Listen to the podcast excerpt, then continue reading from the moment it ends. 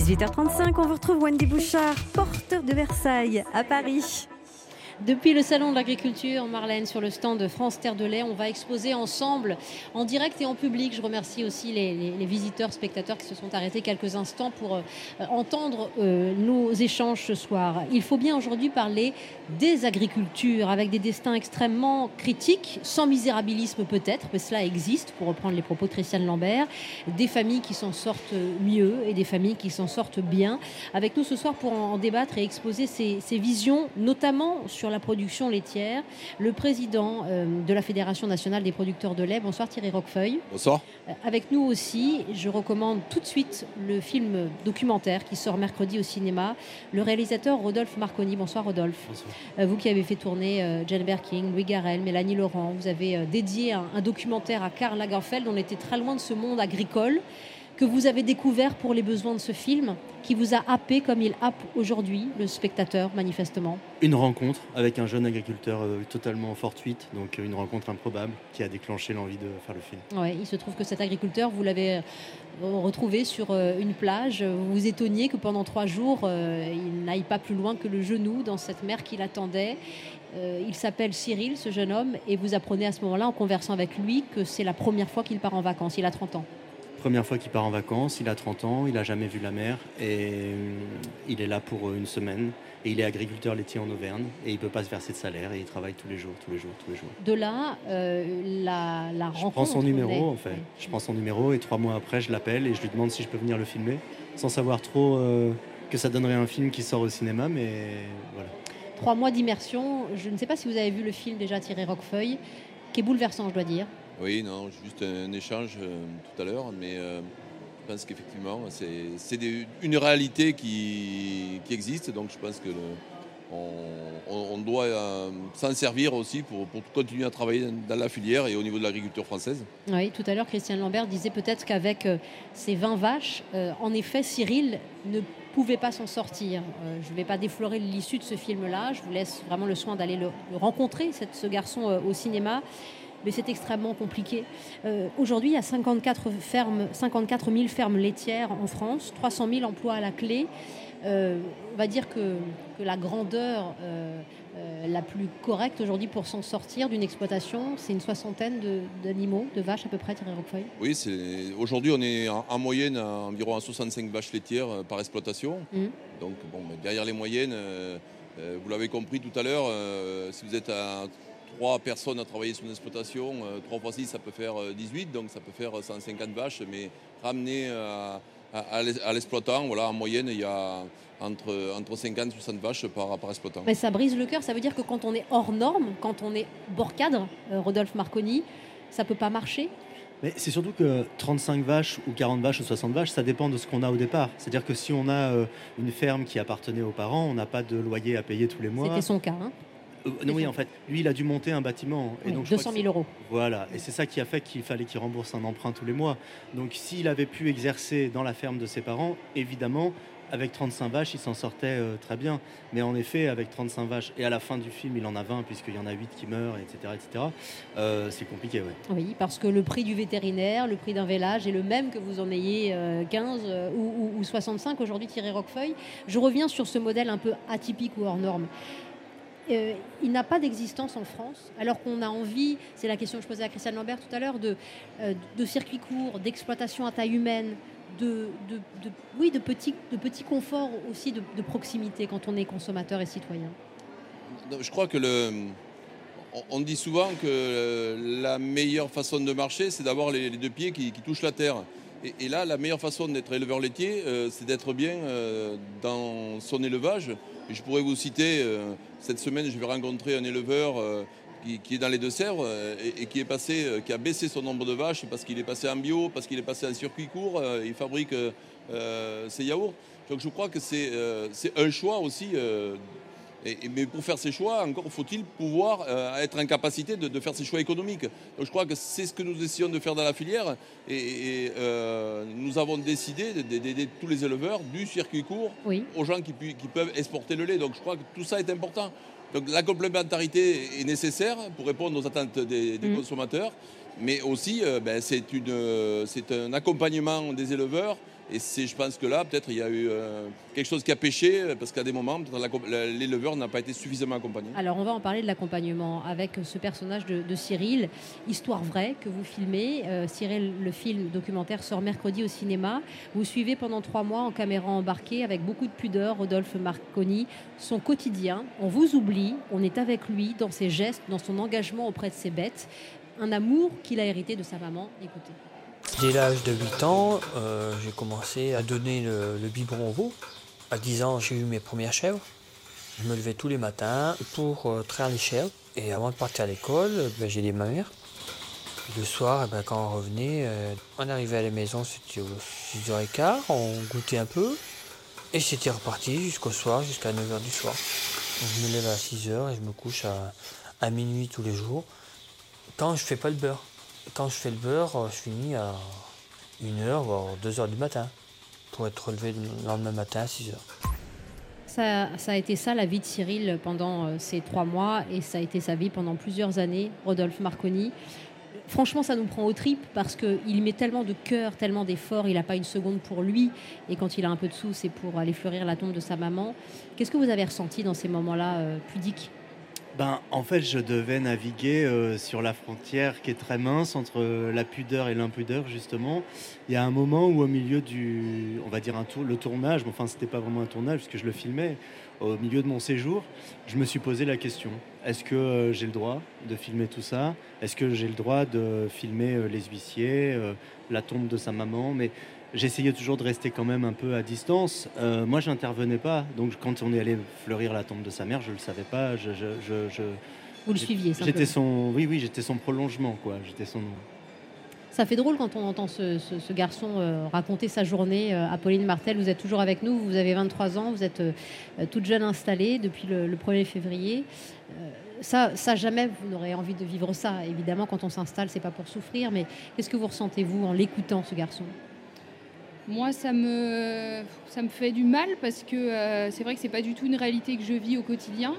J'ai eu la chance de m'installer dans une exploitation qui avait une organisation de travail qui, euh, qui, m'attirait aussi, hormis le fait que ça soit l'exploitation familiale. C'est vrai que euh, on a on s'est toujours donné les moyens de, de s'organiser de manière à pouvoir avoir une vie de famille correcte et, et agréable la semaine et les week-ends. Et c'est vrai que nous, notre journée commence à, 7 heures et euh, on, se, donne une, pause le midi et puis le, soir à 18h, 18h30, on est chez nous. Euh, et c'est une organisation de travail différente dans la journée parce qu'on ne s'accorde pas forcément le droit de de, s'arrêter quoi que ce soit. La, journée est bien prise, mais derrière ça, euh, c'est pour euh, avoir euh, une soirée aussi. Oui, pour avoir une vie de famille, pour avoir une vie d'amis, pour avoir des enfants. on vous le souhaite tous ceux à côté de quoi est passé Cyril ces dernières années, Rodolphe Marconi? Oui, mais ça fait plaisir d'entendre ça aussi parce que c'est encourageant et ça veut dire. Moi, vous savez, le film il s'appelle Cyril, il s'appelle pas Les agriculteurs en France. Bien sûr. Donc du coup, c'est le témoignage d'une réalité qui est la sienne, mais qui est aussi euh, qui fait partie d'un contexte. Quoi, voilà. À sa naissance, euh, le jour où il est né, son petit frère de 4 ans avait, euh, se faisait opérer d'une tumeur au cerveau, donc il n'a pas vu sa maman pendant les deux premiers mois de sa vie. Il a été mis en nourrice. Enfin, c'est dès le départ, il avait quand même quelques valises. Ça a été une vie compliquée. Et Cyril, il n'est pas là pour témoigner aujourd'hui parce que veut se tenir un peu éloigné du monde agricole. Ce qu'on bah, comprend c'est en reconversion. Voilà, c'est surtout qu'il a les formations chez Pôle Emploi, il a pas mal de. Bon, c'est un moment un peu particulier pour lui. Hum, ça veut dire que quelque part il y a eu un échec. Ça, c'est pas possible quand on est président euh, de la Fédération nationale des producteurs de lait, quand on veut soutenir justement ces agriculteurs, quand on veut régulier chacun pour qu'il n'y ait pas de sortie de route. Thierry Roquefeuille, euh, il faut y mettre beaucoup de cœur, il faut avoir les moyens aussi. Oui, mais euh, je crois que moi, dans mon rôle aujourd'hui de, d'essayer de trouver des solutions au niveau des, producteurs de lait. depuis quelques années, on a, essayé de trouver des, solutions euh, collectives pour essayer de tirer vers le haut l'ensemble de la filière. Par exemple, en rémunérant à juste prix voilà, les producteurs Je crois qu'il y, a, un peu plus de deux ans, on a eu une, loi qui, euh, qui, nous, permet aujourd'hui de faire un, travail avec les transformateurs, avec les distributeurs pour aller jusqu'aux consommateurs, pour expliquer aux consommateurs euh, la rémunération des éleveurs. pour rémunérer les éleveurs, ben, il faut que le, qu'on compte dans le prix du yaourt ou du lait que, le consommateur achète, quelle est la rémunération derrière que l'éleveur peut percevoir avec ce prix du lait? Pendant longtemps, on est resté avec beaucoup de non-dits, c'est-à-dire que le non-dit qu'a vécu Cyril dans son exploitation, on était dans une filière où il y avait des non-dits, c'est-à-dire on ne disait pas qu'il fallait rémunérer l'éleveur, c'était presque bah, c'était pas grave si le l'éleveur ne se rémunérait pas. Donc, mais qui est responsable de ça, Rodolphe Allez-y. Bah, j'ai vu des, j'ai retrouvé des, images des années 50, 60, 70, 80, 90, 2000 à l'INA. Il y a des phrases que dit Cyril dans le film qui sont mot pour mot exactement les mêmes que les interviews des paysans à l'époque dans les années 50 et 60. Je les sors quand vous voulez. Qui a laissé s'installer ce système justement euh, où on s'inquiétait pas de la rémunération euh, au juste prix d'un éleveur qui consacre sa vie à son travail? Qui l'État, les syndicats qui ont mal protégé à cette époque, ils ne sont pas souciés de ça je, pense que ce qui est important, c'est euh, effectivement d'avoir eu ce rebond collectif euh, au niveau d'une filière. Et, c'est vrai que c'est des, combats que nous avons menés syndicalement pendant des années. Euh, mais nous ne trouvions jamais le, bon fil pour trouver avoir la bonne solution. Là aujourd'hui, nous sommes en train de, dégager une solution qui, qui, apparemment nous tire un peu vers le haut. Euh, je suis prudent aussi, on est au travail. Euh, tous les agriculteurs aujourd'hui n'ont pas réglé leurs problèmes. Il y a encore des agriculteurs qui doivent nous écouter, euh, qui, vont trouver que je suis trop optimiste. Mais moi, le, travail que l'on fait, justement, c'est pour essayer de, trouver une solution. la faute à qui? Oui, effectivement, il y a peut-être des, moments où on pensait à avoir les produits les moins chers pour les consommateurs et on disait, les éleveurs, vous avez des aides de l'Europe, vous avez des solutions. Donc euh, le prix, effectivement, ce n'était peut-être pas euh, le souci premier. Aujourd'hui, est-ce que tous les producteurs de lait en France se versent un salaire et un salaire décent? Est-ce que vous ah bah avez... Non.